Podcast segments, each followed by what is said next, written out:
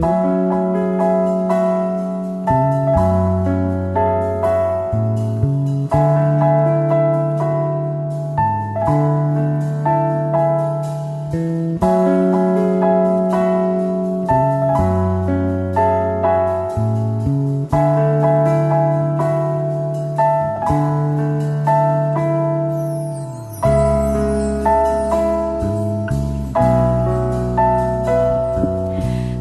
しました。マジカル3034回目のお客様です。まあうちのもう準レギュラーでいらっしゃいます。ヒーリングアーティスト松尾みどりさんです。イエーイ。こんにちは。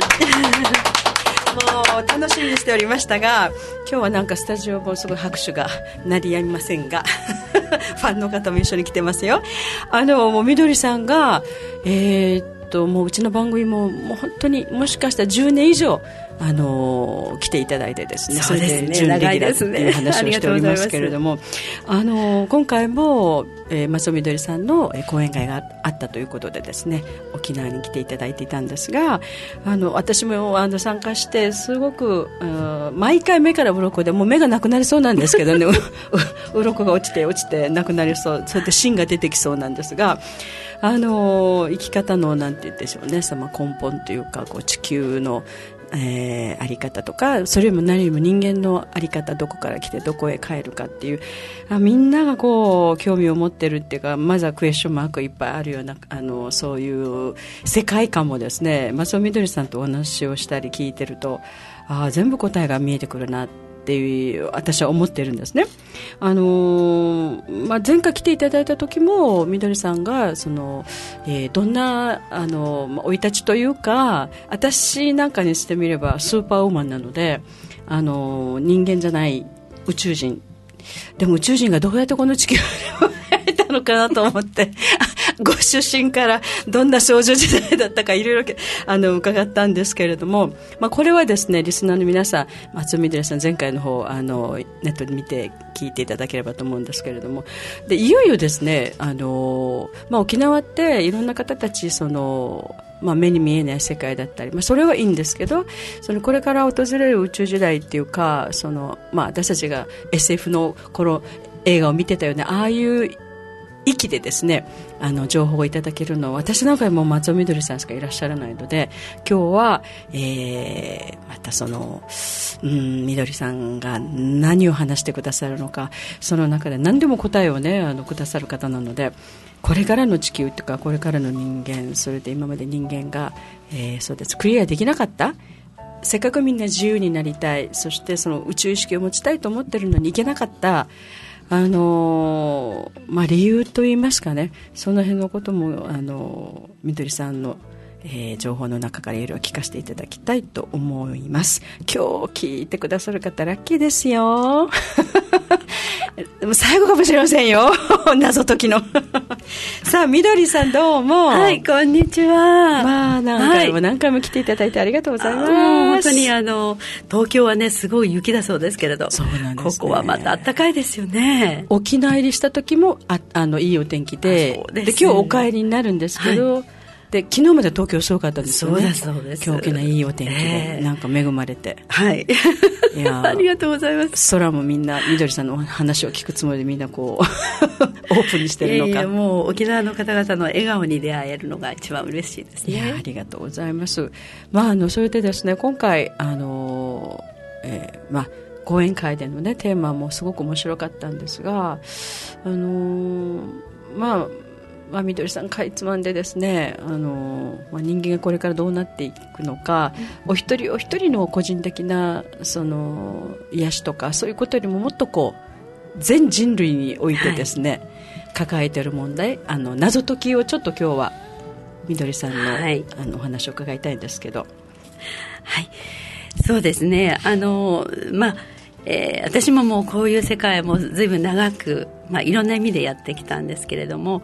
えーまあ、一番その私たち地球人として知りたいことっていうのは何のためにこの地球に生まれたかっっていうことだと思いますしそしてまた人々が一番恐れることは死だと思うんですね、まあ、死ぬこともう死は何て言いましょうかね。もう死んでしまったら終わりだっていう感じだったと思うんですけれど果たして本当に死っていうのはもうその死を境に全てがなくなってしまうのかどうかっていうようなその疑問も長い間人類の謎だったと思うんですね。えー、しかしその私がいろいろ話をしてきたのはですねただ私はその特別なその研究者というよりはたまたま私は自分の身に起こったさまざまな、今考えるとあの日常的に言えば非常識なっていう。非日常な。非日常的なっていうことだと思うんですね。ですから私のお話はどういう話って言われると本当にあの説明しづらいんだっていう方が多いんですね。ですから私はまとめてこう言ってるんです。地球の常識は宇宙の非常識っていう内容のお話ですって言ってるんですね。バカらようのわからな。いような。そういうことなんですけど、ええ。えー、ですから今まで長い間地球人にとっては見える世界会が全てでした。はい、えー、ただその中でですねあの私はこういろいろずっとお話をしてきたのはあの特にあの、えーま、もちろん研究っていう世界もありますけれどもあの突然我が身に起こった、うん、あの説明のつかない出来事っていうことが、まあ、あのきっかけにはなってるんですね。はい、はい、であの、まあ、簡単に言いますとそのこの何十年数十年間にですね、まあ、短い人生ではありますけれども、えー、その時にあのまとめて言えばその、えー、15歳であの、はい、まあ、中学3年の時に中学生ですね、はい、中学3年の時に交通事故に遭ってあの初めてこう臨死体験みたいなあの体験をしました。あの体の中からですね、えー、意識体が外に出てその体の、えー、現実に3次元で何が起こってるかというのを別の次元から眺めたっていう。そういうことがありました、ね、今聞いてらっしゃる人の皆さんもう来た。であのあこの体を離れた自分が皆さんと同じこの今の感覚ですね。今の感覚のまんま体を離れた状態で下界を見てるっていうそういう下界っていうのは自分があの交通事故に遭った場面をえー、駒落としのようにゆっくりゆっくり見てるっていう状態が一回ありましてで、えー、その無限の空間なのかあの虚空なのか分かりませんが、うん、あ物音一つしない感情も動かないただただ静かにその現場を眺めているっていう自分がいた。そしてその感覚は今の生きてる感覚と全く同じという、まあ、そういうことから別の次元っていうのがあるんだということをその時、まあ、よくは分からないけど、うん、あの知ったという瞬間でしたね。でそれから27歳の時もうこれは結婚しておりましたけれどもあの間もなくでありましたが、えー、それが宇宙体験っていうのがあって、うん、前にもちょっとお話したと思うんですけど、まあ、光が突然部屋の中に現れて渦のようにそれがゴーっていう形であのその光の中に吸い上げられてで結果的にはあの銀河の宇宙船の会議場のど真ん中に降り立ったっていう、うん、でその時に見たその宇宙人まあ私から見たら宇宙人ですけど、うん、その人たちはなんと私たちと全く同じ人間の姿をしていたんだっていうことで、うん、同じ人間人間の姿をしてそのままだったんですね、そうですね。で本当にあのまあ、私たちから言ったら金髪の人もいれば髪の毛の、まあ、黒い人もいるっていう感じだろうと思うんですね。ただあのサッカー競技場みたいにものすごく大きな、あのスタンドで円形ではなくてオーバル型の楕円形なんですね。そしてその天井が全部ある意味プラネタリウムとは言わないけど、まあ、似たようなその大きな全天のあのスクリーンになってるんです。天井が。はいでそこに映し出されたのは太陽系のさまざまな星だったわけですね。で、えー、それも含めまして地球も含めての歴史です。この地球というあの、まあ、太陽系も含めてですけれども、はい。そうすると、それをじっとこう見てると、向こうの端からずっといろんなあの太陽だとか木星だとかずっと上がってくるわけなんですが、それがちょうど地球がその頭上に現れたっていうか、移動してその地球というところが映し出された途端にそのスタンドにいる人たちの意識が一斉にそこに向かうっていうのが分かるんですよね。いやなんか SF の映画見てるみたいですね。はい。で昔ね「コンタクト」っていう映画があったと思うんですけど、はい、見ました、はい、あのジョディ・フォスターさんが出た、はい、私あんまりその映画ってよく知らないんですけどたまたまそれを見た時に、うん、宇宙に行く時にですねあのあのまあ皆さんご存知と思うんですけどあの画面の中にこう吸い込まれていくような場面があると思うんですね、はいはい、あれが私の場合は垂直に真上に吸い込まれるっていう感じなんですよですからまあ お尻にロケットがついてて と上に上がっていく。上がっていくって、とんでもないすごいスピードで。あ、経験した。四国の闇で、前も話したけど、その風を切るような感じでっていう。で、あの、最後の最後にその光を見た瞬間に、その、あの会議場に立ったっていうことで。でその太陽系全全部の星が上がってきて、はい、で特に地球が来てこの地球で今行われてる人類のなんて言うんでしょう。えー、まあ、様々なイベまあ、大きな宇宙的イベントと申しましかね。はい。それについてのですね、映像というか、何と言いますか、そういうことを。みんなで見てるわけですね。そうです、そうです。そして、えー、その後にですね、テレポーテーションってわかります、はい、瞬間移動ですけど、ね、私の隣のガイドらしき科学者のような背の高い男性の方でスピリットですが、うん、もうきちんと体もありますね、うん、そこでは。でその方にあの案内されて、うん、次は遺伝子の工場とまではいかないんですけど遺伝子、まあ、研究所なのか何なのか分からないんですけど見せてあげるっていう、まあ、そこへもう瞬間移動ですね。あもうそこもテレポーションテレポーテーションするわけですね、はい。はい、そうするとそこでの、まあ、あある程度の歴史みたいなのが、まあ、歴史とは言わないけどその構造というかそういうのが宇宙学校に連れていかれたんだ。そうですね。あ。る意味ですね。成り立ちいろんなことのねそうですね。生命地球。そしてあの、えー、ただねあのこの地球を離れる時に、うん、実はあることがありましてあのあのそれももちろんは初めてのことだったんですけれどもこの地球を離れていくまでのそのスピードたるやもう言葉で表現できないすっごいスピードなんですよ。あの画面の方に吸い込まれる。あれはもう映画でジョディ・フォスターのその、はい、コンタクトの映画では、ガーってその吸い込まれていくっていう感じなんですけど私は真上にそのまま座ったままビューって上に上がるみたいな、うん、そういう感じだったんですね。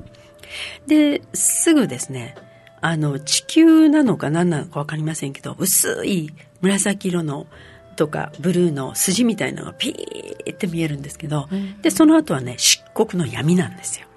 もう闇だけ？もう闇だけです。星も何も見えないんです。ただただものすごい漆黒の何というんだろう。そういう漆黒の闇の中を飛翔していくっていう体験だったんですね。途中でちょっと気絶したみたいですけどまた気がついたらまだまだそのなんていうか飛んでましたよね。でそれからしばらくしてでしたしかし一番驚いたのが地球を離れてすぐです、うん、離れてすぐね変な話ですけどものすごく具合が悪くなったんですね。あの気分が悪くなったんですよ。それ本当覚えてるってことはすごく体感したんですね、うん、気持ちが悪くなったと。体感しました。違う次元ですか？その時に体がですねものすごくこう今までただただシュッて上がるだけだったのに、そのあるゾーンなんですけど地球の上空を大気圏も含めてですけれどあのその大気圏のもっと上の方の上空にですね、うん、何があるのか分かりませんけれども私は勝手にですよ。ブラックバリアと呼んでいるんですがブラックバリア。でそこがですねいわゆる激しい振動があって、うん、ガタガタガタガタって、まあ、人普通の感覚で言ったらもう体がすごくこう震えるようなあ気持ち悪くなる、ね、気持ち悪くなる。飛行機乗ったりとかそうですよね。揺れる感じで、うん、そして気分も悪くなる、うん、気持ちも悪くなる、体全体も揺れる。まあ本当に短い時間なんですけど、はい、その気持ちの悪いゾーンを抜けるんですね。あっという間に抜けるんですけどそしてまあ星の世界そして宇宙船へってまあ行くんですけど、うん、その後々にですねあれは何だったんだろうと。うん、あのあの気持ちの悪いゾーンはですね。それまでそんなことなかったのに。全然知りませんでしたね、うん、地球を離れていく途中で起こったことですから、うん、その綺麗な色の紫ブルーの後にそのなんか、はい、で体がものすごい揺れてガタガタガタみたいな感じの気分の悪さっていうのが一時期あったんですね。でそこを通過しました。そしたらそれがまあ後から意味がわかるんですけれど、ええ、なぜこういうゾーンがあったのか。宇宙もちろん素晴らしいですけれども、うん、まあ、星は見えたわけではないんですけれどその吸い込まれていきましたそしたらですね、まあ、私が勝手につけた名前なのであの申し訳ないですが、まあ、なんかイメージとしてブラックバリアとバリア。バリアがすっごくしっかり作られてた。でそれが私のこれは一体何なんだというこの実態は何なんだっていうことが、まあ、研究の始まりというか。そこがずっとテーマになってきたわけです、はい、みどりさんの解き明かしのこの対象ですね。で、ね、そこからですねまああの言ってみれば後々今までですねそのブラックバリアの謎が解けた時にですね人間が地球人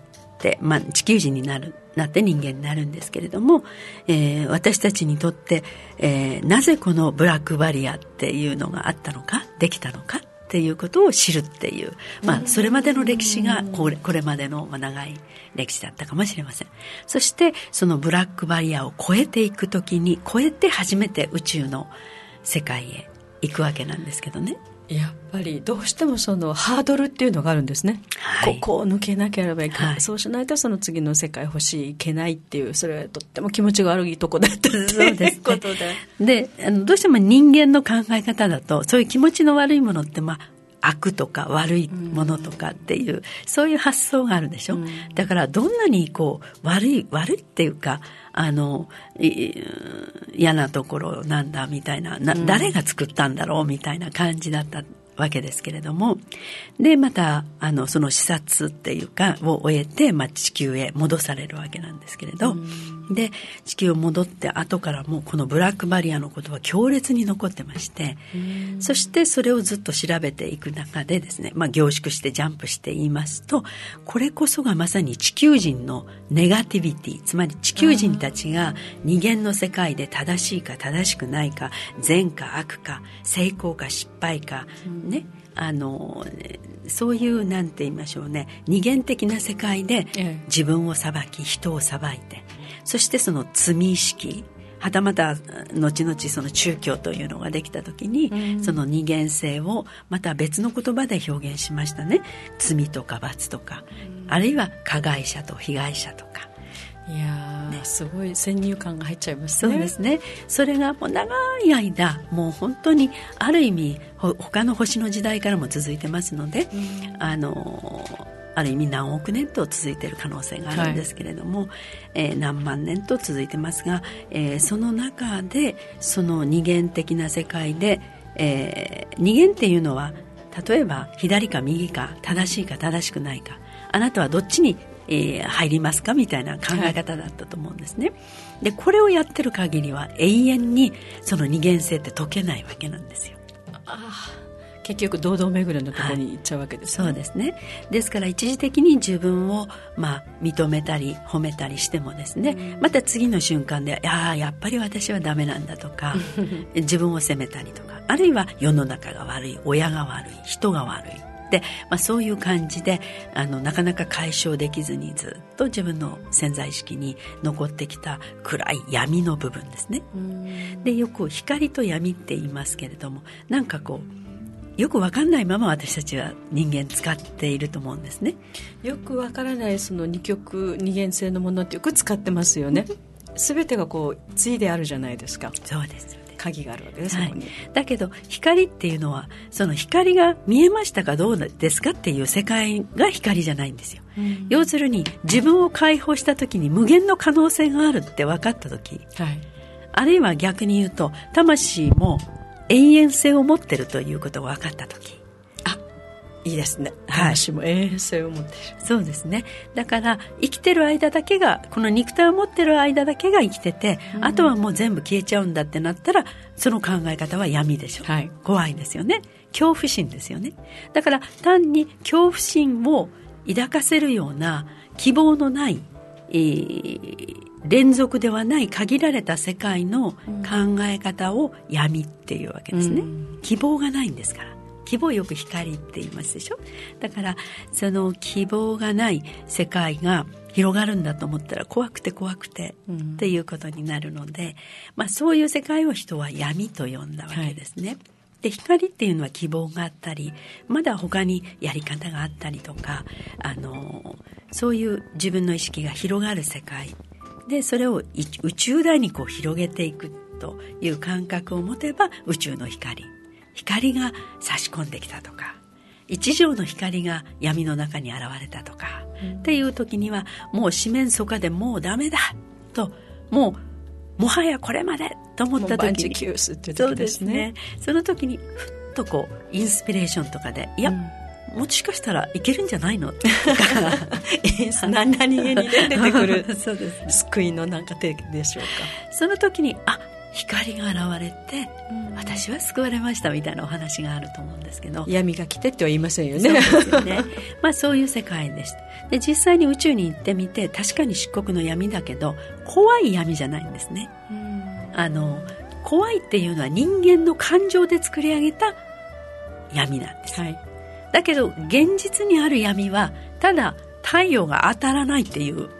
その太陽の裏側あの、当たってる裏側が闇ですけどそこは完全な闇じゃなくて例えば月があったり星があったりするわけですよね。ですから物理的な闇というわけではなくて。心の中に救いのないそして恐怖を持ち続ける世界を闇と言ったわけですね、うん、でそれを今度宗教的な発想でいくと、まあ、闇の人とか光の人とか。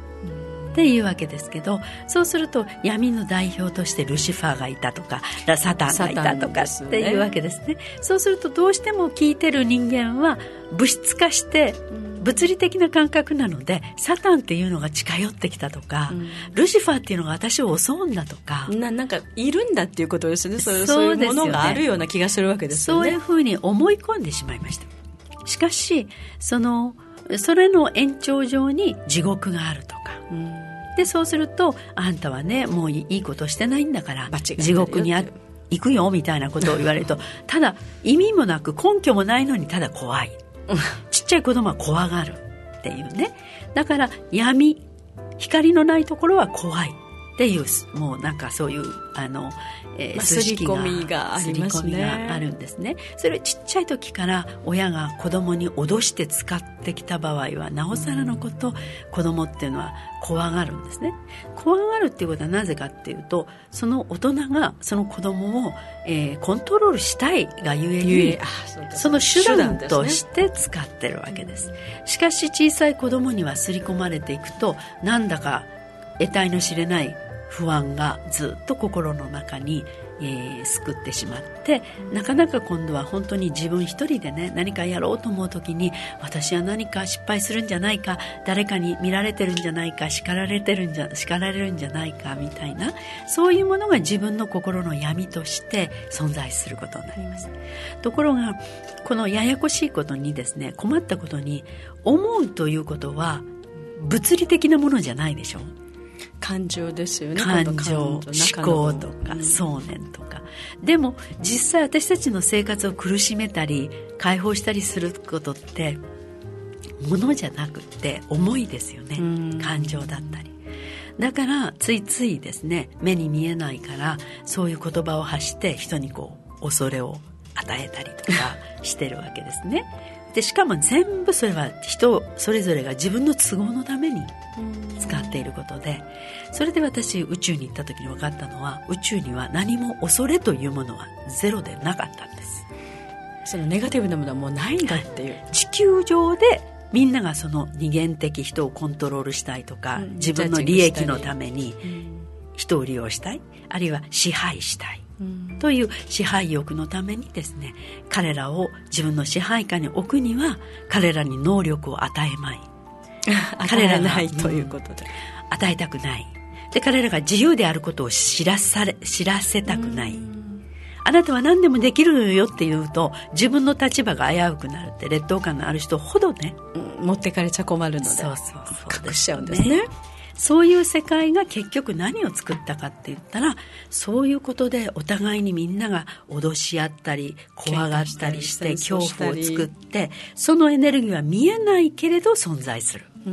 その見えないけれど存在するエネルギーのゾーンが地球の上空に対空していたというわけなんです。あのブラックブラックバリアなんです、ね、人間のネガティブな思いが作っている。消えないんですわお。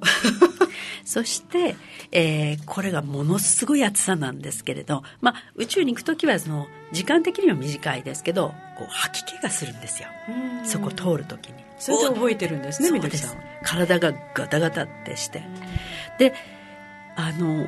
おそらくですねそれはある目的のために私は宇宙に行ったと思うんですけれど、はい、その時にこの実体験自分の体験がなかったら地球に戻った時にただの宇宙旅行視察旅行だったのかで終わっちゃうじゃないですか。それだけでもすごいですけど。ええ。だけど本当に必要だったのはそのブラックバリアを解くことで初めてこれから話すアセンションっていう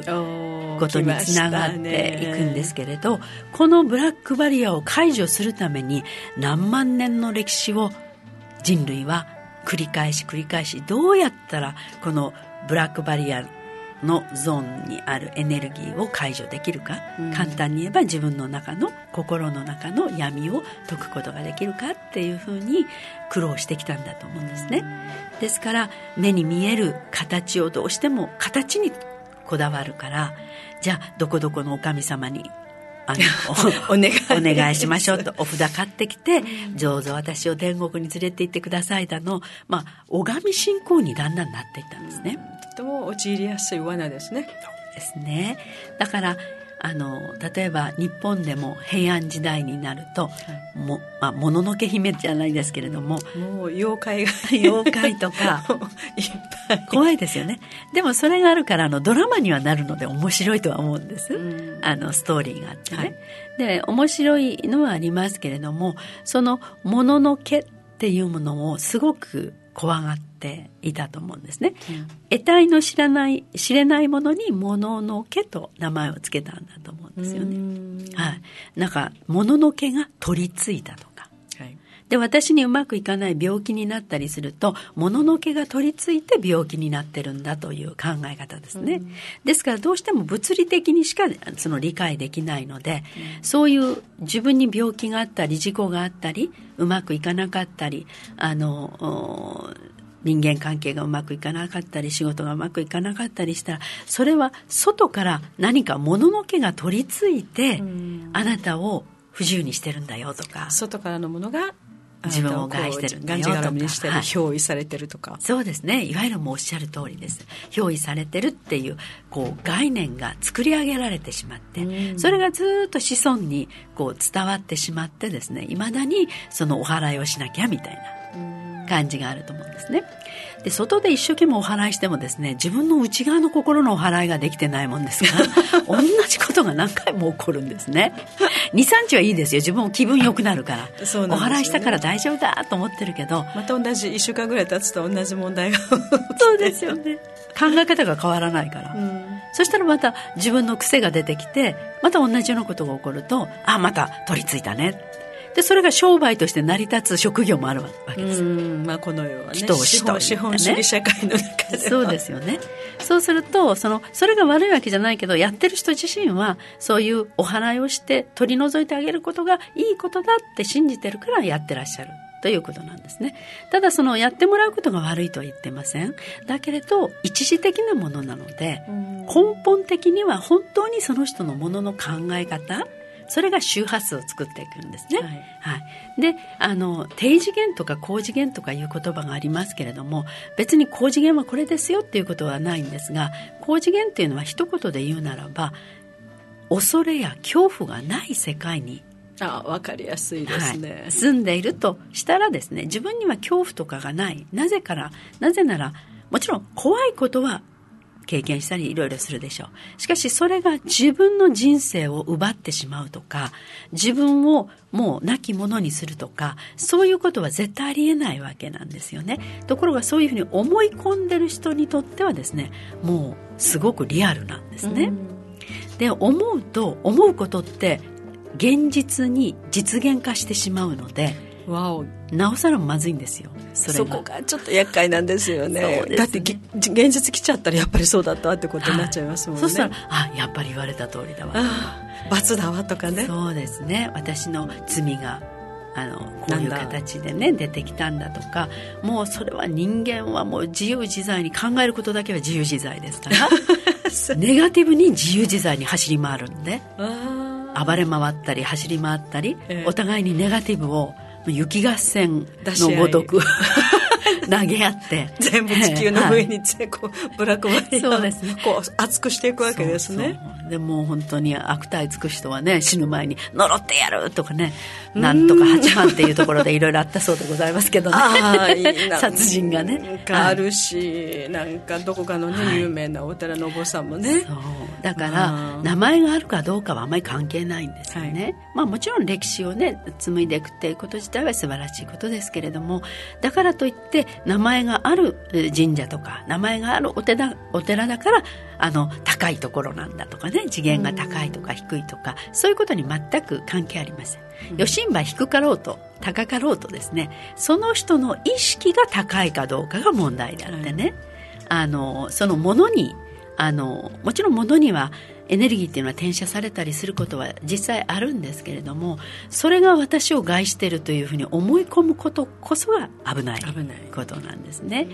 えー、かといって今度は私は何とかの生まれ変わりでだから大丈夫なんだよって思うのもちょっと愚かなんですけどね。もう愚かっていうことで漫画チックでね、まあ、すいません漫画代わりと言ってるわけじゃないんですけれど、ちょっともう、まあ、あのファンタジーなところそうですね。あのあまりにもシンプルすぎてね、ですからあのうん、まあ世の中ねなんていうんですごっこ遊びが好きみたいでね。私は何とかの生まれ変わりだっていうのがすごい好きみたいで、あの外国でもそうみたいですよ、はい、誰か昔言ってたのはね。あの有名人例えば仮装パーティーをするとするとですね。大体ナポレオンとか あのクレオパトラとかそういう名前のある人の格好をみんなしてくるって言ってねでこれと同じでやっぱり人気投票みたいなところがあって 私の神は何とかよみたいな、はい。まあそれがどうしたっていう感じなんですけどね。本当にそうわっての世界ですね。そうね。だからやっぱりあのそういうふうにあまりにも長い間その精神的に解放されないあの自分が自分を制限したり人を制限したり、人のせいだから私はこんな苦労してるんだ。あの親に生まれなきゃよかったんだとか、えー、こんな時代に生まれなきゃよかったとかそういうそのまあ愚痴後悔ですね。それから恨みつらみですね。そういうことを含めてネガティビティっていうんですね。否定的な考え方。でそれがいけないかどうかっていう問題じゃないんですね、はい、ネガティブを発するとネガティブの周波数を発するために、それがきちんとその同じ周波数のところに戻ってくるっていう癖があるので。わおじゃあはい、あのネガティブとマイナスな周波数ってもうそこに行っちゃうわけですからね。そうですね。ですから自分が発信しても発信しても戻ってくるのは同じ。自分のそうですねネガティブでどんなネガティブなところにいたとしてもある人がああそうかこれも私のね経験として必要だったんだよねって同じことが起こったのに、うん、ある人は人のせい世の中のせいね生まれが悪かったという人があってもうなんか自分はやる気をなくしたとか、っていうふうに言ってるネガティブな人がいるとしますよね。でもう一人の人はああこんなに病気になってあのあよかったんだこの病気になったことで人の気持ちが分かるようになったとか、職業を失ったことであ一生懸命自分で何か探そうとするとか、何もないってものがないえー、手段がない時は人はただないないって泣くよりもどうかするとほとんどの人がなきゃなんとか作ろうじゃないかっていうふうに、ん、そのなんかクリエイティブになっていく、うん、そのなっていくプロセスで必ずエネルギーで上がってくるので今度周波数が上がったら上がったところで人の助けがある、うん、というようにこのどんどん派生して転がっていくんですね。でそういうのをなんかどっかのお札を買ったからこうなったんだと思ってる人があるとしたらですねまあ思い込むのは自由ですから いいですけれども。思い込みがまたねそこになんか鍵があったりして。そうですよね。自由になったみたいな。だけれども実際は自分の中で自分のエネルギーを発動して、はい、そして物ないところに何かを生み出し体験して体験することで学んでいってそれが知恵になりそして自分の遺伝子にはその体験の歴史がいっぱいこう、えー、含有された、まあ、宇宙の図書館と言ってるんですけれど、そういうものをたくさんその、えー、自分の中に内在させたものがやがていろんなところであの困ったなどうしようかなっていう時にひらめきとかインスピレーションとしてそれがピッとやってきてねあこれやったらいいんじゃないっていうことでまた未来を開いていく。ですからこういうそのエネルギーの考え方の流れをポジティブっていうんですよね。ポジティブっていうのは、もうポジティブシンキングにしなきゃとかって言って、うん、もうすぐ切り替えなきゃっていうことじゃなくて、今お話をしたようにエネルギーってやっていくうちに流れて流れてその周波数に合う人たちに出会うようになっていつの間にか自分の、えー、周りにはそういう人たちが集まってそういう人たちの発する言葉っていうのはああありがたかったねとかおかげだねとかあ自分一人で生きてないよねとか自然とその体験の中から溢れてくるエネルギーですね。そうすると結果的に外から見るとそれはとてもも次元の高いものになります、はい、そしてその究極は何かというともうよかったねっていうその世界からやがてこの自分の存在とは、ね、今まであんなにもうこの親によって苦労させられたと思っていたけれどもこの親なくして今の私の肉体を持った自分がいないんだと思うとその親が何をしたかということよりもその焦点は私をこの時代に生み出してくれてありがとうというそういう気持ちになっていくと自分の気持ちもすごく穏やかに広がってきますよね。そうするとじゃあ自分の魂どっから来たの？っていうことになると遠い遠い遥かな宇宙からその宇宙の根源から素晴らしいその分け御霊としてこの地上に降りたんだっていうことが分かってくると見るもの聞くもの自分を取り巻くものそれ全てが命を持ってるんだというふうに考えられるようになるっていうそれが本当は日本人の特徴だったんですよね。いや面白いところまでやってきました、はい、あのリスナーの皆さんこれからまだ本題なんですけれどもえー、っとねまたボリューム2ということで今今日はですね前半なんですがあらってここの後聞きたいってあらあらってすぐ続きますので、えーとですね、今回はね前半戦でですね、えー、私たちがどこから来たのかっていうところまで来ました、はいはい、一体どういうね DNA の操作そして日本人とは何かっていうところまでやってまいりましたのでさあ次後半皆さん楽しみにねこれ来週になりますか？それでは最後にですね、えー、と今日はねみどりさんから、えー、とキムシンさんで、えー「地球のまほろば」はい。をお聞きしながらですね、えー、今日松尾みどりさんのあの前半の話終わってまた次回ボリューム2ですので聞いててね。みどりさんどうもありがとうございました、よろしくお願いいたします。ありがとうございます。マジカルミステリーツアーツアーコンダクターは田村邦子でした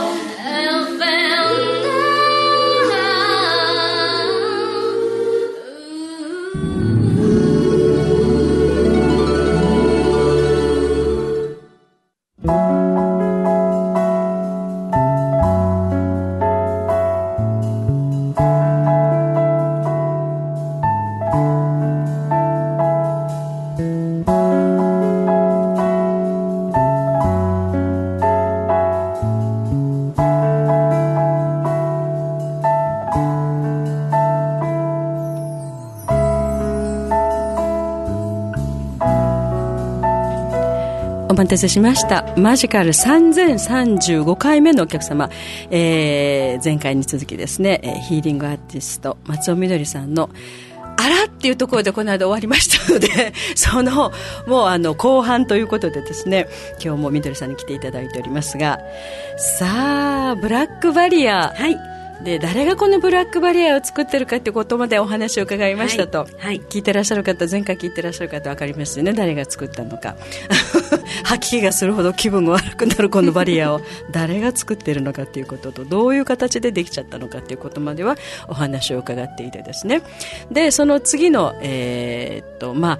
進化としての、まあ、地球人っていうかあのまあ、私たちが何を知らなければいけない何を思い出さなきゃいけないかっていうことを、えー、今日もまたねみどりさんにお話を伺いたいと思います。いいところで終わりましたよね。ね。もうどうしましょう。さあ今日は続きを話しましょうね。はいお願いします、はい。えー、前回はあのそのブラックバリア、えー、気分の悪くなるっていうところがその非常に地球人が作った一人一人が作ったネガティビティでできたエネルギーゾーンだということが分かりました。そして、えー、実は私たちその生まれてくる時に人間として生まれますよね。その時お母さんのお腹に入ってきます。そしてあのお父さんお母さんのおかげでここへ生み出してもらうわけですけれども、えー、その時にですねただただ偶然にここに生まれてきたのかどうかということなんですね、うん。で、えー、それぞれですね本当に天使のような気持ちを持ちながら赤ちゃんとして、うん、あの生まれてくるんですけどね。もうそのうちに泥にまみれるような ああでもないこうでもないみたいな、ね、死んだ魚の上になって。い くなっていくのね。本当に。生まれた時はもう本当にみんな天使だったんですけどね。純粋無垢でね、うん、えー、それがもうこの二元の世界でねあの汚れていくっていう話だったんですけどそれが悪いんじゃないんですね。で今回ですね本来私たちはまあ、私のことを宇宙人って言ってくださったけど皆さんも宇宙から来たんですからある意味宇宙人なんですよ。はい、ということは宇宙ルールに帰りつまり宇宙の世界に帰ろうとしてるわけです。で地球が悪いんではないんですよ。地球にはものすごく深いある大きなあの目的があって作られた星ですのでね。これはまた、あの別の機会にお話をしたいと思いますけれどね、はい。えー、しかしその地球というところを逆にですね利用させてもらうという形をとったんですけれどもその時にこの地球人としてブラックバリアがなければから人はまあ、地球人として生きて死んでいく時に肉体を脱いでもですね何の問題もなくあのまた別の星へとか、えー、素晴らしいまた宇宙の世界へあの変えることができたと思うんですけれどもそれがこの何億年なかなかあの変えれないわけです。はい、まあ、簡単に言うとこのテラっていう私たちの住んでる地球っていうのも、えー、一般には34億年の歴史を持っていると。34億年ですね。はい、そして生命の誕生からして、まあ、それが38億年とも40億年とも言われるんですがその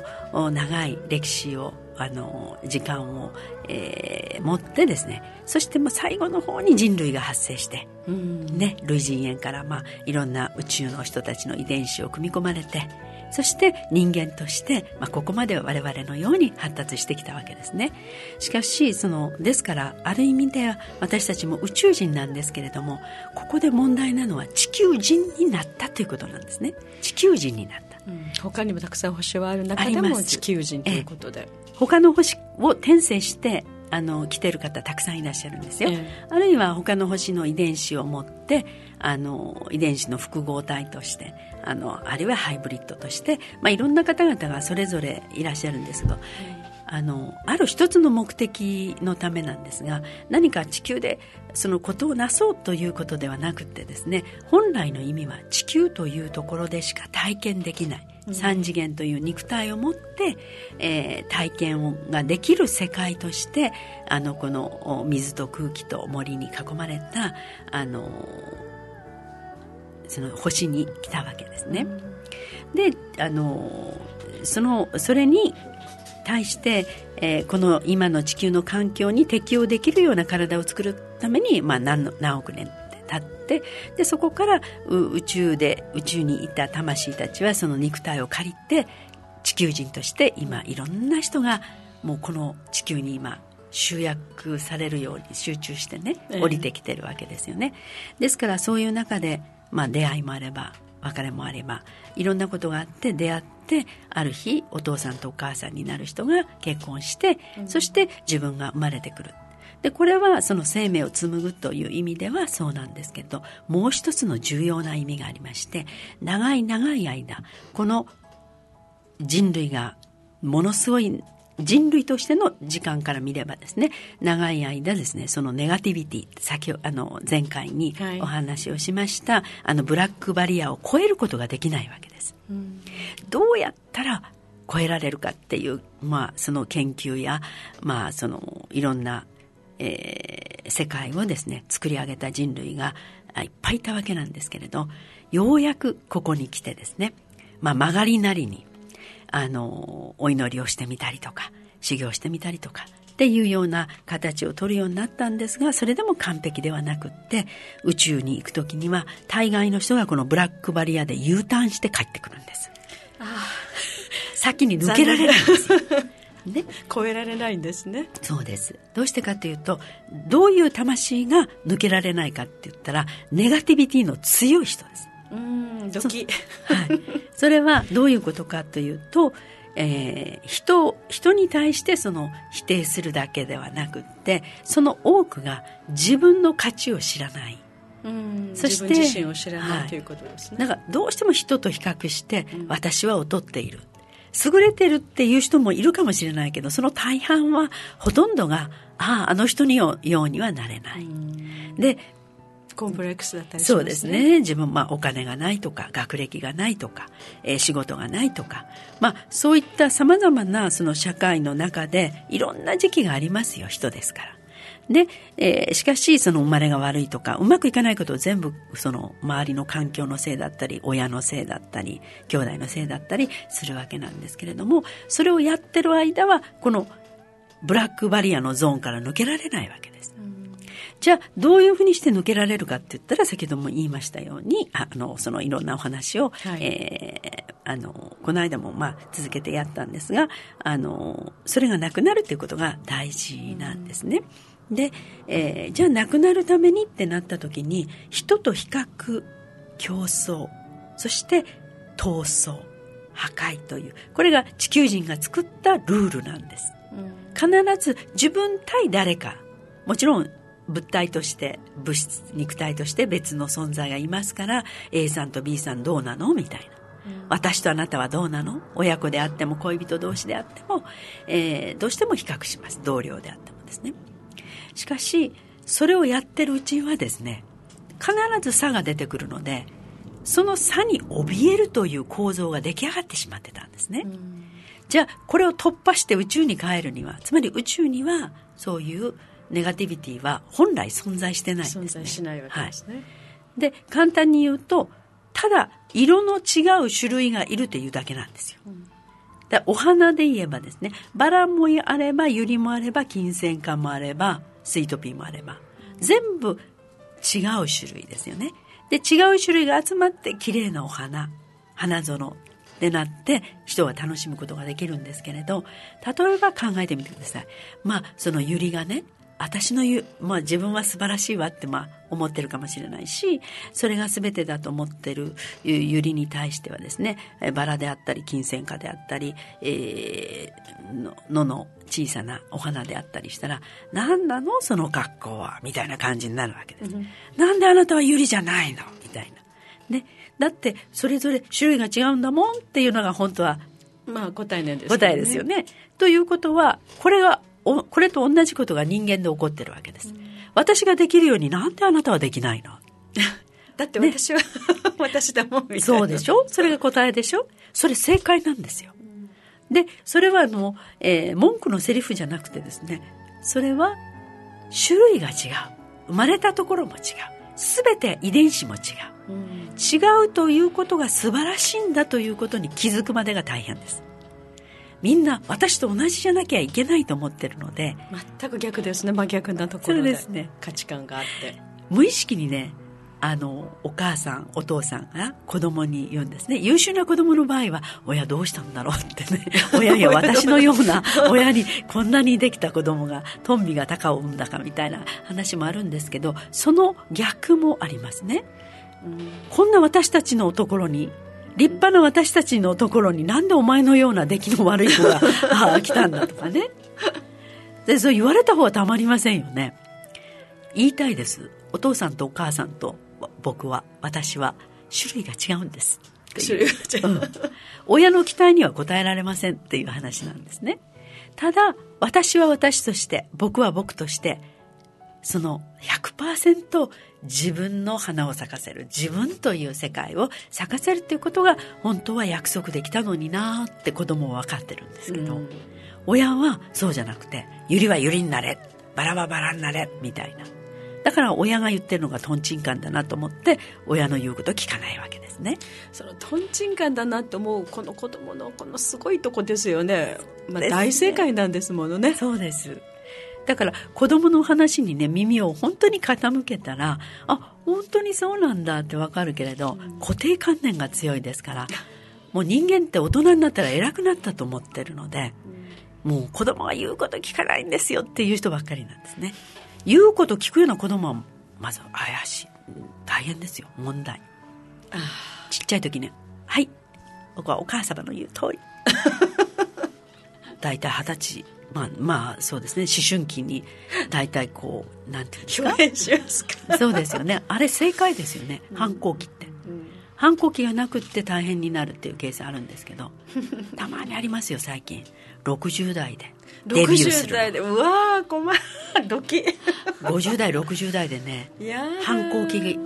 デビューっていうのがあるんですよ。この頃多いんですよね。いやもうそれって似ても焼いても、はい、先がないからね。いやでも年年齢実年齢関係ないですね、ね、まあそれだけね気が付いたっていう話だろうと思うのでいいとは思うんですけれども、まあ、こういうふうに家族として、まあ、生まれてくるっていう時にどうしても親の基準で見てしまうんですけれども全く自分が理解できないような子供があの自分の子供としてきたり親となったりする時に、まあ、そういう時に最近ね皆さんうちにはもう一人宇宙人がいましてなんて言いますけれどね。もう大正解ですよね。そうですね。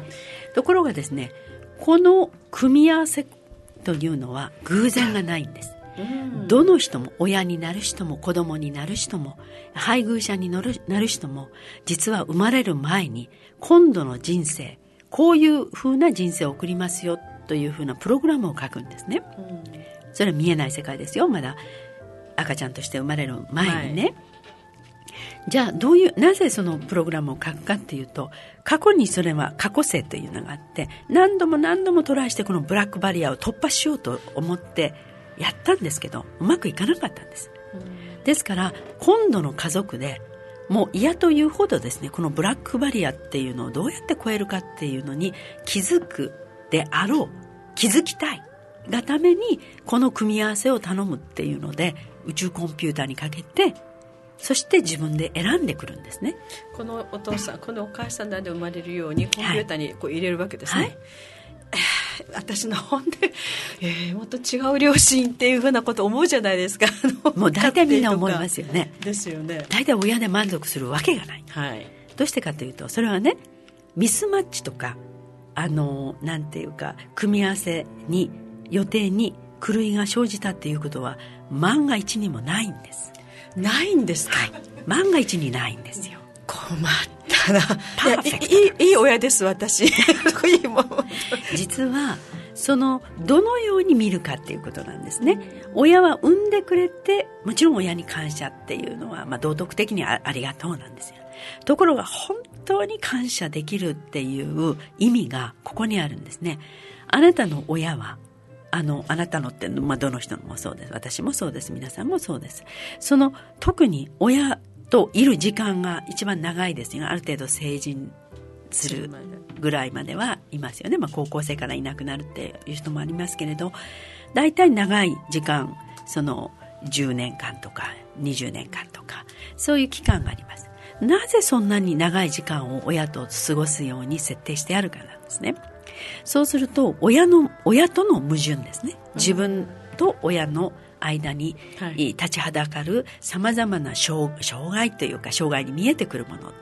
あるいは親にこう反抗する何かあの内容とかですね。でその時に感情だけが先行しますけれどもだんだん子供も長く時間かかるとねなんでうちの親はこうなんだろうとかね、うんなんで自分のこと分かんないんだろうとか、まあ、お互いにこう思い合うわけですね。親はなんで親のこと分かんないのとか、子供はなんでこれが親なんだよ、みたいな、そういうように思うんですけど、大事なところはですね、自分とどこが違うかっていう違いを確認する必要があるんですね。考え方の違いです。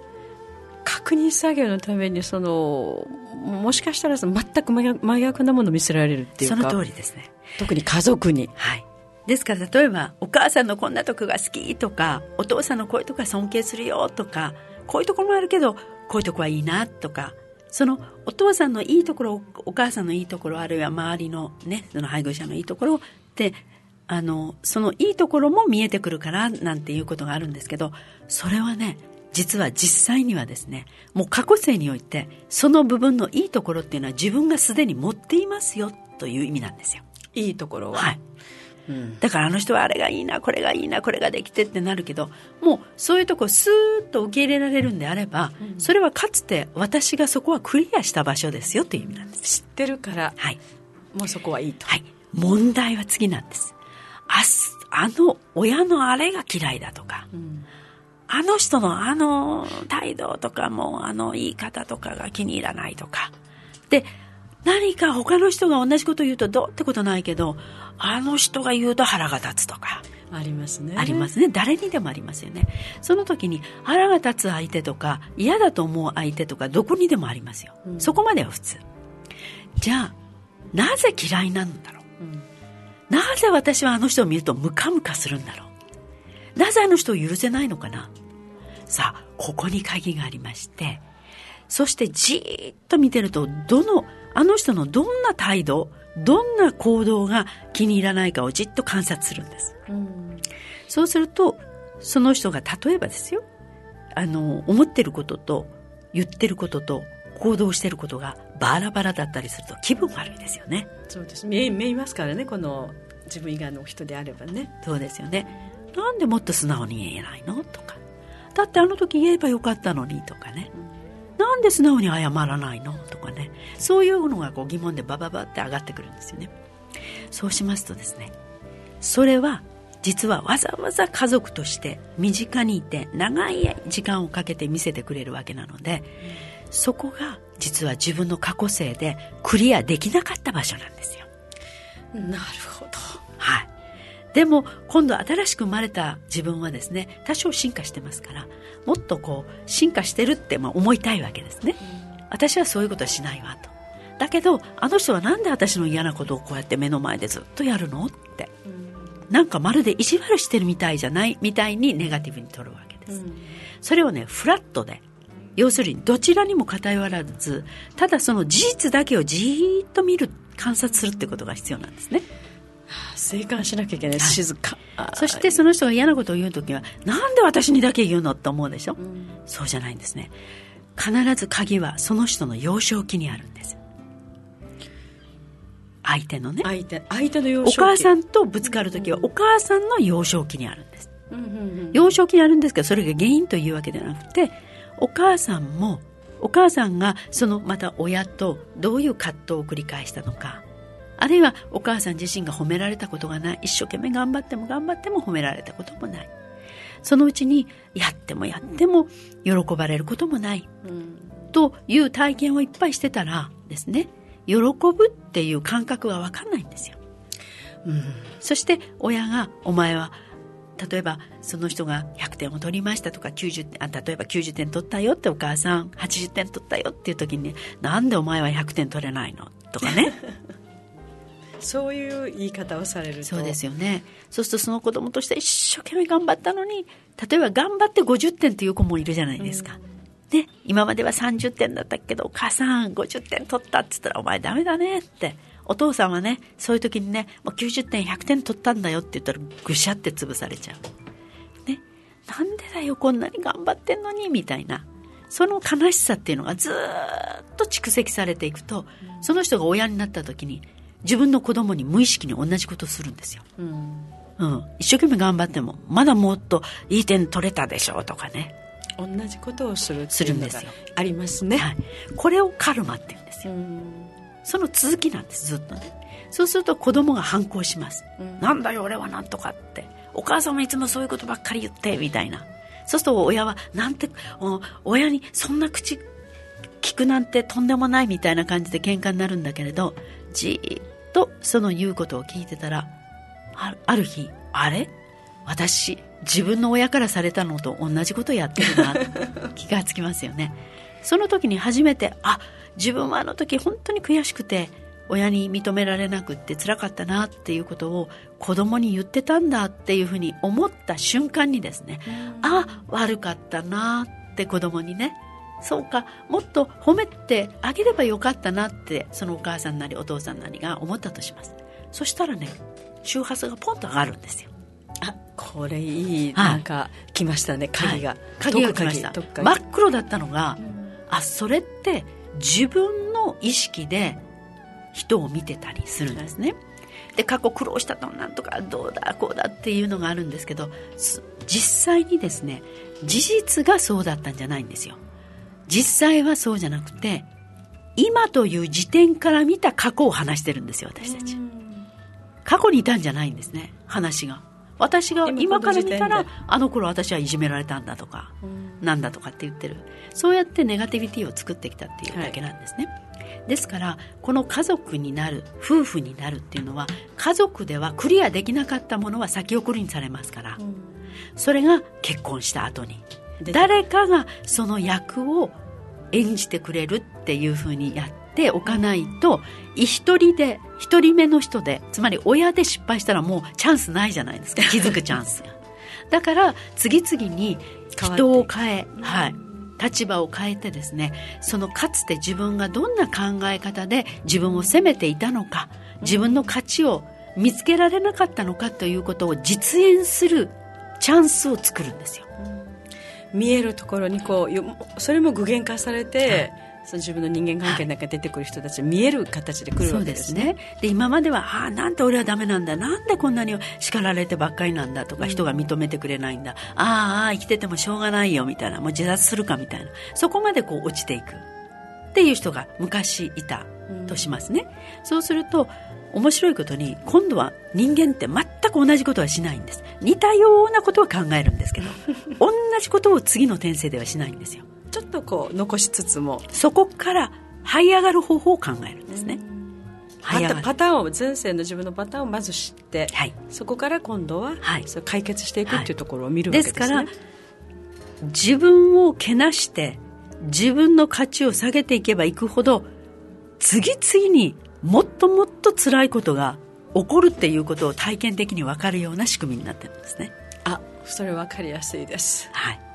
ところが自分はね人は認めてくれないかもしれないけれども、まあ、認めてくれる場合もありますが私は私なりにあの時一生懸命やったよねって、あ私なりにそうか。もっとじゃあこういうふうに考えたら物事が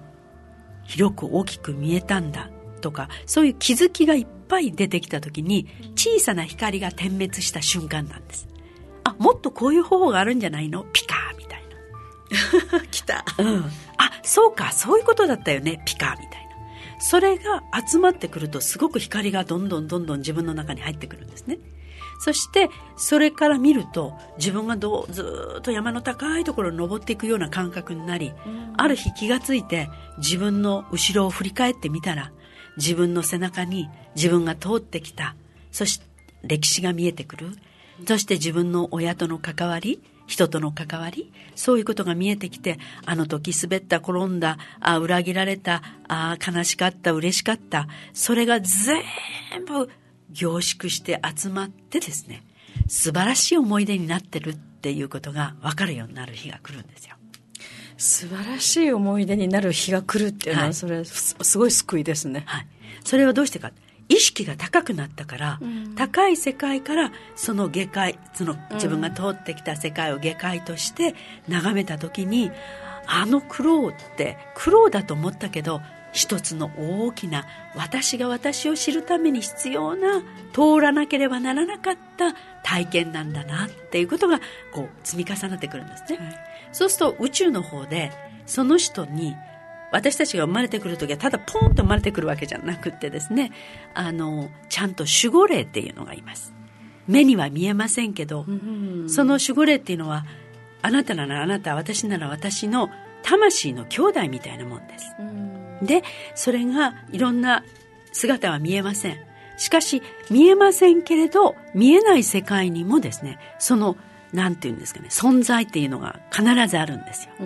見えないけれども、はい、そうです。簡単に言うと私を10等分に分けたとします。高次元から低次元まで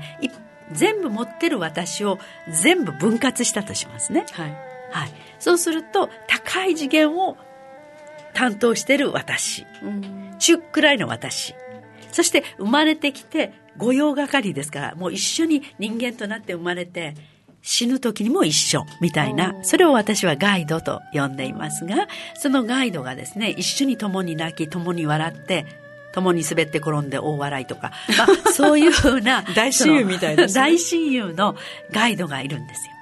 それがですね、声なき声として聞こえるんです。うわ自分の内側に声なき声、うん、だから人にどうしたらいいですか？ではなくてまず大親友と近くなる必要があります、うん、まあ親友は外にいたわけじゃないんですね、はい、自分の内側にもちゃんといると、はい、はい、それが厳しいことであろうと素晴らしいことであろうと共に泣いて共に笑って本当の自分自身の一部なんですよ。だからそれがいつもいつも助けてくれてるんです。しかし人は見える世界しか信じないから、なんだたった俺一人じゃないかとか、ね、自分たった孤独なんだとか、だから私は不幸せなんだと思い込んでるけれども、うん、見えない世界があることを知らないことが大変なことでした。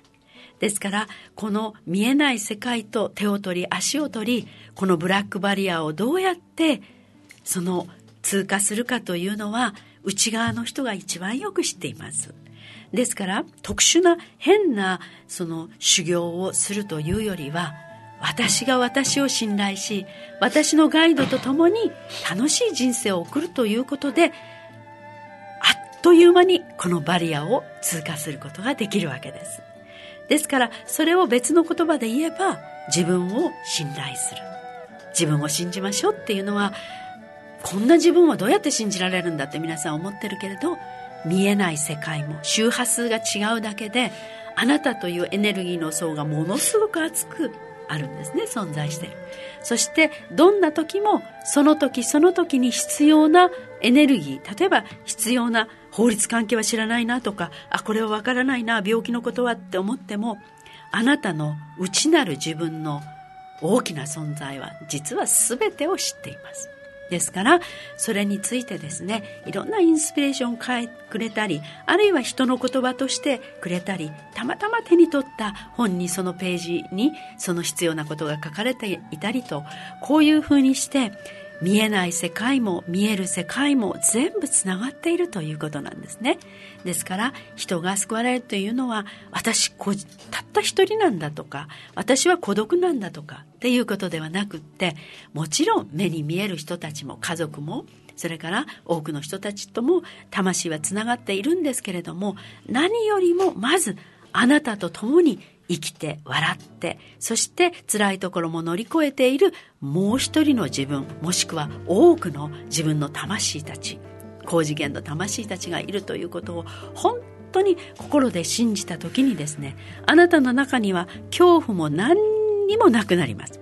そして亡くなった時点でですね無意識ですよ。無意識だけれども、どんなことでも楽しめる。ああ、もうお金のない時も、ああ楽しめる。あ、ありがとう。よかった。みたいなね。そういうふうに思えた時には、その、なんて言いますか、怖いことがあるとか、先々失敗するんじゃないかとか、っていうことではなくて、今を、この時をですね、楽しんで喜んで、その時その時の楽しみ、あるいは、えー言葉で言うとちょっとね感謝っていうと聞き飽きてるでしょうけれども感謝という言葉じゃなくって自分の中から溢れ出ていくうわ嬉しいなありがたいなってもうそれだけでいいんですね。でそういう気持ちがいっぱい詰まっていくと知らず知らずのうちにその人の意識の中は光で満たされています。誰も知らないと思うかもしれないけれども遠くから見るとあなたの姿はなんとなく光って見えます。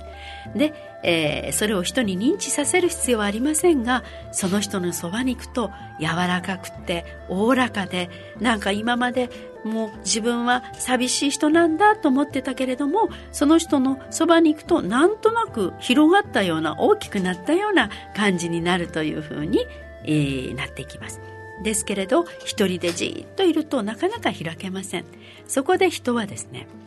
人はっていうか魂はこの地球にですね何しに来るの？地球を体験しに来ます。しかもその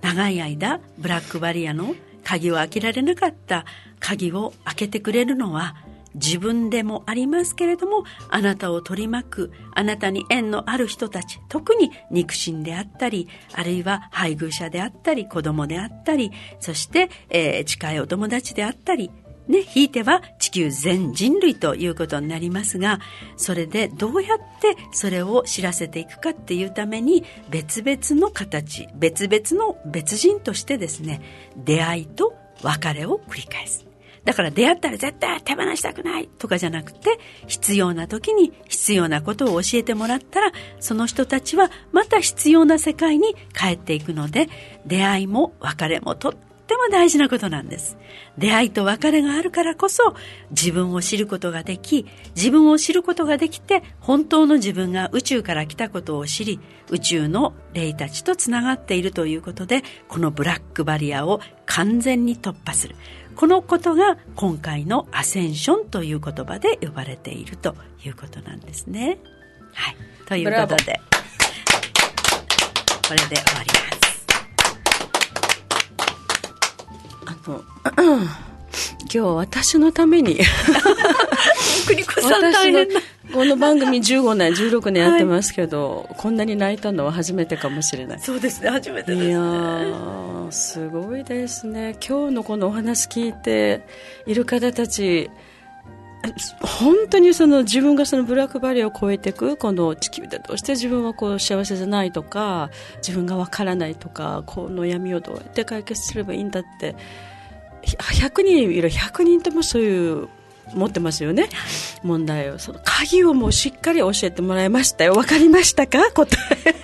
大丈夫ですか？聞いてらっしゃるリスナーの皆さん、ね、外にはな外にはなかったですね、ね、あの自分のあのクリアでする世界を皆さんが演じてくださってるだけだったんですね。うん。それが分かった途端にポンって切れますよ。いやあの番組の話仕事の途中なんですけど、はい、今しっかり私は自分 自分のことにいやいやみんなそうです。聞いて聞いていましたが、はい、あのいやでも素晴らしいのがこの地球のあこ宇宙のルールっていうのがやっぱりとにかくとてもあの、えー、単純っていうか、そうシンプルなものであるということと、はいうん、絶対自分から遠いところにあるものではないってよく、まあ、こんなにあでもなこうだすごい遠いところまで行って、はい、自分を知るためにですよだけど実際は自分の中にある、まあ、あの今のお話を伺っていて自分の中にあるっていうのはなんとなくねあのいろんなところの教えの中で理解するんですけれどもでもねでもいやそれじゃ足りないんですよ。いやでも誰かいてほしいし、ね、誰かと思ったらそれが誰だったのかっていうのが、はい、何私の中にいる守護神っていうかあの守護神って言ったらその宗教的な感じになっちゃうんですけど、はい、自分の中の、その声を聞いてってみのりさんが大変だった時に誰が何助けてくれたなんか聞こえてきたってじゃあこれ誰だったのって私の中にある私を守ってる私のまあソウルメイトとも言っているし、はいはい、自分の中にある声だったっていうかこれが一番最強の自分を守るものであったと。皆さんが宇宙に行くと例えば別のこの次元を超えていくとですね邦子さんだったら邦子さんの小さい子供の時の自分だったり若い時の自分だったり、まあ、これから年を取っていくあのいく上でですねあの未来っていうのは決まってないんですよ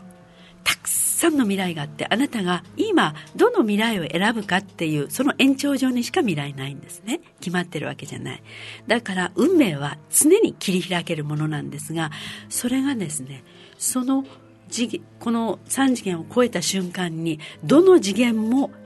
同時に見ることができます、はい、そして自分が声をかけることもできますですからあの面白いと思うんですけれども例えば邦子さんが小さい時になんか危ない目にあったとしますねで向こうに渡った瞬間にですねその危ない目に遭ってる自分の姿を見ることがあるのでああ危ない助けなきゃって言って、そこに声をかけたり手を出したりなんかしますね。そうすると、今度こちら側に帰ってきたら、それが過去の自分ですから、子供の時にすごい怖い目にあったけど、奇跡的に助かったのよなんていうことがあるじゃないですか。はい、あれは、本当は自分のもう一つの大きな意識体としての自分ですね。向こうの次元の自分が自分を助けて助けたっていうこと。これはものすごいな。あのまあ想像想像性想像豊かにしないとピンとこないかもしれませんがその鍵としては同時進行でその過去も現在も未来もあると思った時に、はい、でその魂レベルっていうのがこうつながっているものであった時に、はい、であの私たちは誰かが助けてくれたとかって思ってるんだけれども。自分の声なのね。そうなんです。いや面白い。そういう仕組みなんです。向こうに行ったら全部お開きでみんな見えるんですよ。分かる早く行きたいな。だから自分を助けるのも自分。ただ個人としての自分じゃなくて大きなエネルギー体としての自分ねだから奇跡は起こるものじゃなくて起こしているんです自分たちで。わけですね、ね、起こすだけのストックは全部持ってるわけですね。それがですね一般に言われる努力なんです。努力。はい、努力の積み重ね積み重ねの上に奇跡は起こるんですね、奇跡ってただ棚ぼとできたみたいな感じに思うんですけどその積み重ねが必要だったんですよあのそうするとすっごくねあの納得できるのがですね自分が生まれてきたこと自分が努力することのあのすごくなんていうのこう褒め褒めてもらえることの一つとしてその努力っておっしゃったけれども結局自分がどれだけのものを持っていたかって思い出すこの作業とどこまで行っても自分がやってるという,、自分の過去自分の現在自分の未来、はい、自分が全部やってるんだっていうそこには別に外に神様がいるわけでもないし、そうですね、自分自身っていうものがそういうことをこうあのこのからくりですね。そうですね。で嬉しいですよねエネルギーとしては全部につながってるから、うん、全宇宙ワンネスじゃないですけど、はい、どこも私自身の写しであり人の写しであるっていう、うん、そういう感じなんですね、はい、ただそこにはですね宇宙ルールの一第一義というのが自らの意思で選択すること。うん。自らの意思でだから人任せで自分の人生誰か決めてっていう時にはうまくいかないんですが、ね、どんな人生であろうと私が決めます。選びました。そしてそれを体験します。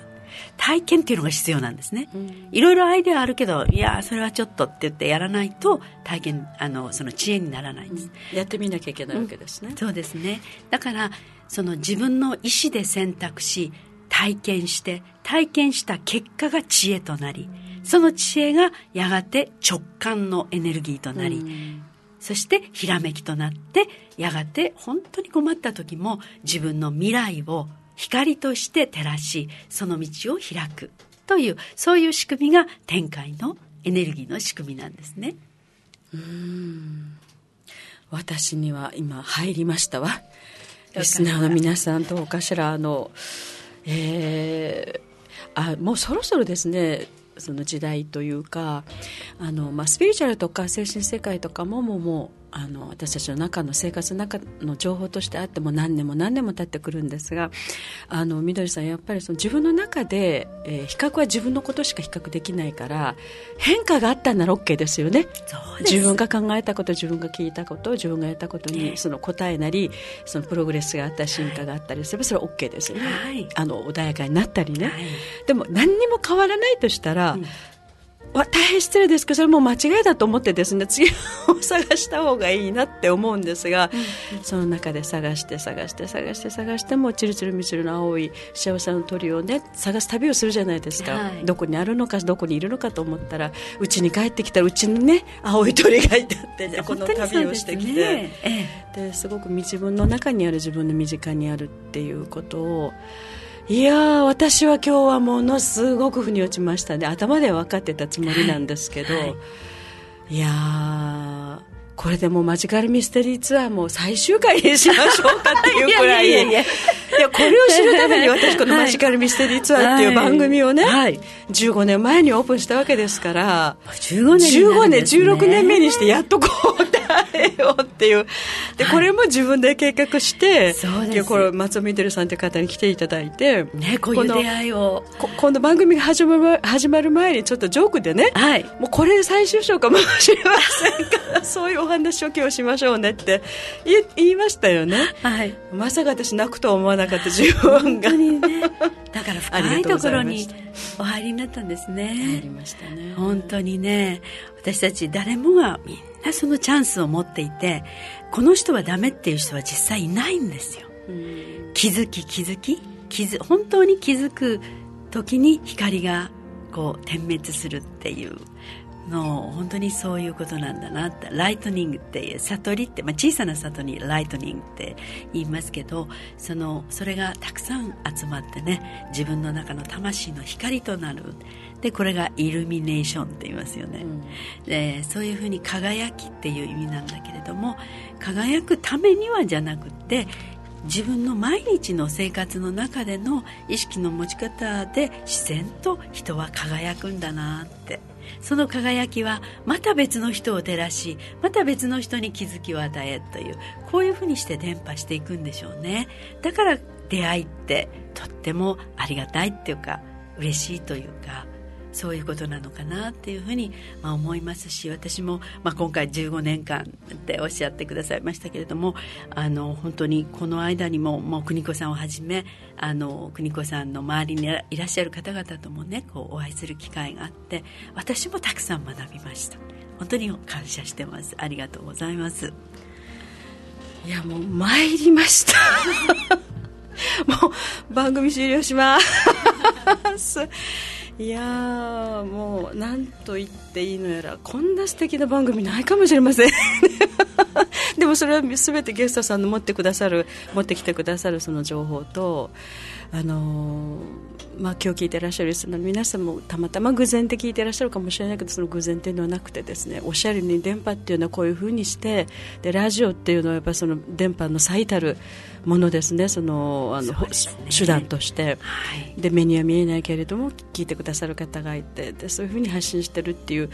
やっぱこれは誰が作ってくれたこうツールなのか分かりませんけれども、まあ、人類が作りましたけれどもあのテレビにはないラジオの素晴らしさだと思うんですね。そうですね。ね私たちは波動で生きているので。いやいやもう本当にこれをこの番組をさせていただいてですね今日気がつきました。すごい。いや、もう本当に、もう、もう、もう参りました。はい、えー、今日のお客様、ヒーリングアーティスト、松尾みどりさんでした。どうもありがとうございました。皆様お元気で。マジカルミステリーツアー、ツアーコンダクターは田村邦子でした。